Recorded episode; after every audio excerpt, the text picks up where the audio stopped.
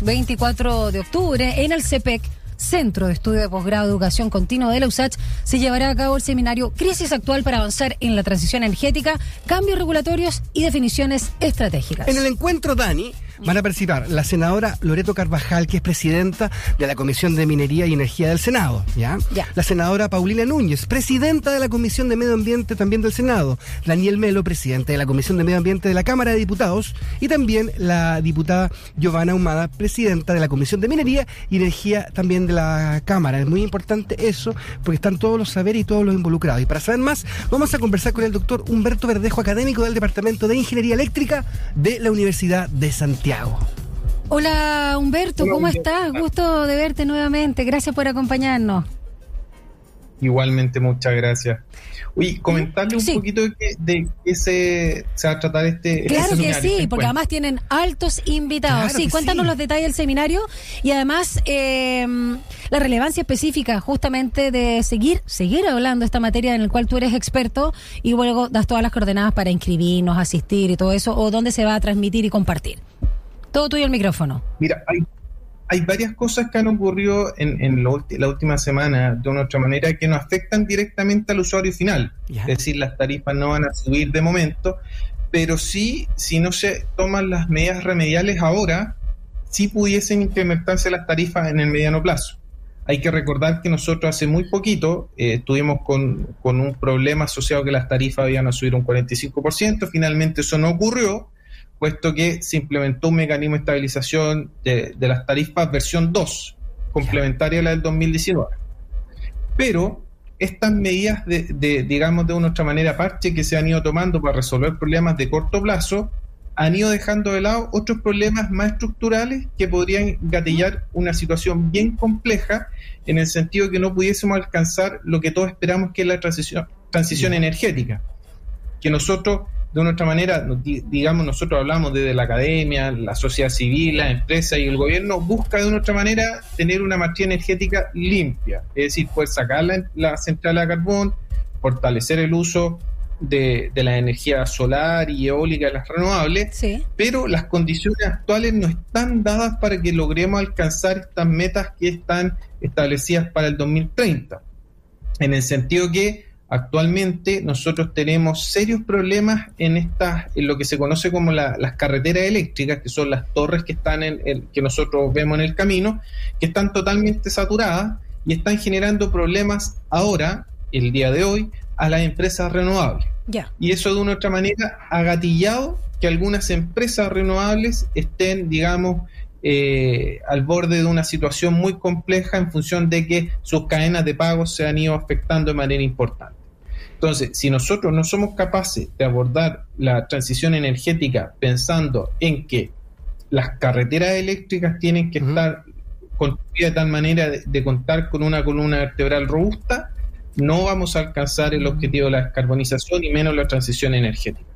Y que eso en el mediano plazo sí pudiese impactar directamente las tarifas de los usuarios. Claro, pero a pesar de eso, de esta, de esta meta no 2030 que tú dices que este- es, tan- complicado llegar para allá, hace poco estuvo el eh, secretario de Estado de Estados Unidos, Anthony Blinken, y de alguna manera como que eh, puso en, pie que Chile estaba con una especie como de liderazgo en esta transición. Primero para que la gente entienda eh, qué significa que Chile ejerza una especie como de liderazgo en, el- en la región y por qué es tan importante ahí.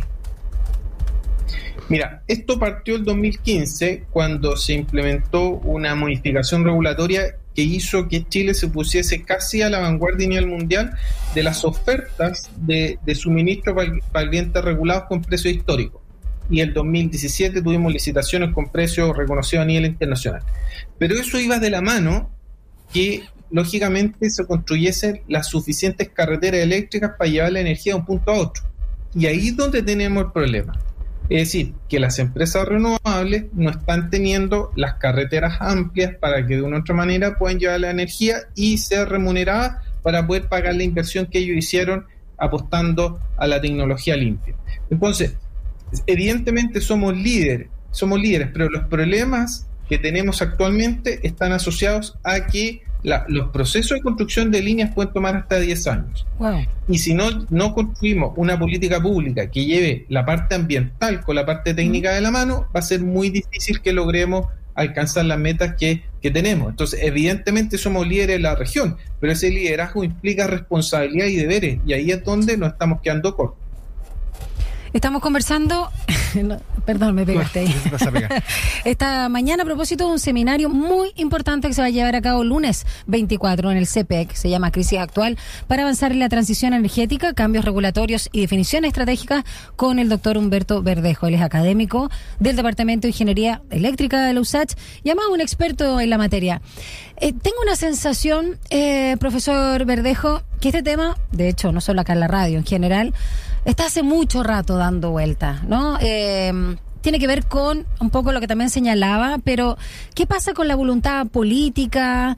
Eh, porque como que estamos todavía con una sensación de cambios que no se materializan como debiesen. Y está el tema también que vamos a abordar del hidrógeno verde, ¿no? También eh, que genera no solo una potencialidad, sino muchas expectativas eh, a propósito de lo que señalaban de Anthony Blinken y este liderazgo en la transición energética de nuestro país. Hoy se nos fue justo la imagen del oh. doctor Verdejo. Yo que está inspirada. Sí, ahí sí, ahí está. ¿También? Sí, sí, sí. no, sé si me lo Habíamos hecho un corte energético. Exacto, el corte circuito. Yo, yo, yo lo, lo, escuché bien. A ver, lo que pasa es que hay dos cosas. Las políticas públicas, ¿Mm? eh, desafortunadamente, están siendo desarrolladas desde el punto de vista del Estado, sino que algunas pasan de gobierno en gobierno y en la medida que las autoridades le establezcan sus lineamientos, algunas se fortalecen y otras se debilitan. Entonces, efectivamente se ha trabajado durante los últimos prácticamente 10 años en tratar de acelerar las construcciones de, líneas de transmisión, pero al final del día estamos en la misma situación que hace 10 años atrás. Seguimos con los mm. mismos problemas ambientales, seguimos el mismo rechazo de las comunidades y es ahí donde nosotros buscamos lograr una articulación de tal manera que la sociedad civil, el mundo parlamentario, el ejecutivo y las empresas logren destrabar estos cuellos de botella que evidentemente están, eh, están generando dificultades tenemos problemas asociados, por ejemplo, a la evaluación de los proyectos ambientales, como mm. el, proyecto que se suspendió en el mm. extremo sur de nuestro país, que tenía como objetivo producir hidrógeno verde, y el hidrógeno verde va en reemplazo de los combustibles fósiles.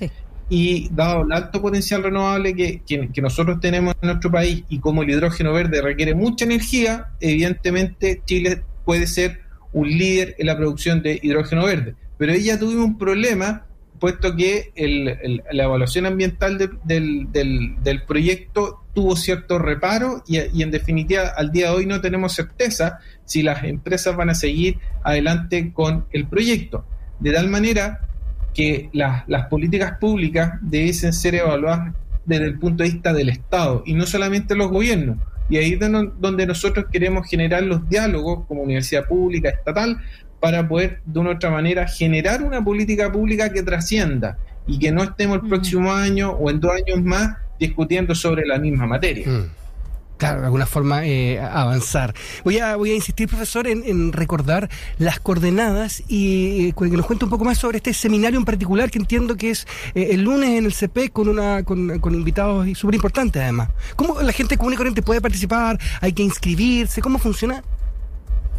Sí, hoy día en la mañana la universidad envió dentro de su comunicado interno el formulario de inscripción, las, coordenadas, digamos, geográficas que están eh, en Metro Escuela Militar, en una instalación que tiene la universidad de, muy buen nivel y adicionalmente vamos a ofrecer transmisión en línea para aquellas ah, personas que por distintos motivos no pudiesen, no pudiesen conectarse. Entonces, vamos a, vamos a brindar espacio presencial y al mismo tiempo la posibilidad de que sea a distancia. Y el día de ayer nos confirmó la presencia también el ministro de Energía, de ah, tal manera que estamos, logramos articular a todos los actores para, insisto, en este caso, como universidad pública estatal, lograr generar ser articuladores y ojalá y esperamos que este, este no sea el único seminario, puesto que al mismo tiempo también tenemos la situación del gas, que, también hay, que, hay que revisarla y que de una otra manera impacta directamente en la economía familiar del, de, de, todos. Aquí lo tengo, profesor. Lunes 24 de octubre de 2022 a las 5 de la tarde en el auditorio Edificio CEPEC de USACH, ubicado en la calle Cruz del Sur 77, Metro Escuela Militar, Comuna de las Condes y también de manera telemática vía Zoom. Así que todos invitados a quienes quieran participar de este espacio que es importante, ¿no? De, de reflexión, pensando en esta transición energética que es clave, ¿no? Para mirar a Chile hacia el futuro. Gracias, doctor Verdejo. Un abrazo. Que estén muy bien, muchas gracias. Gracias. Vale, chao. chao. 11 con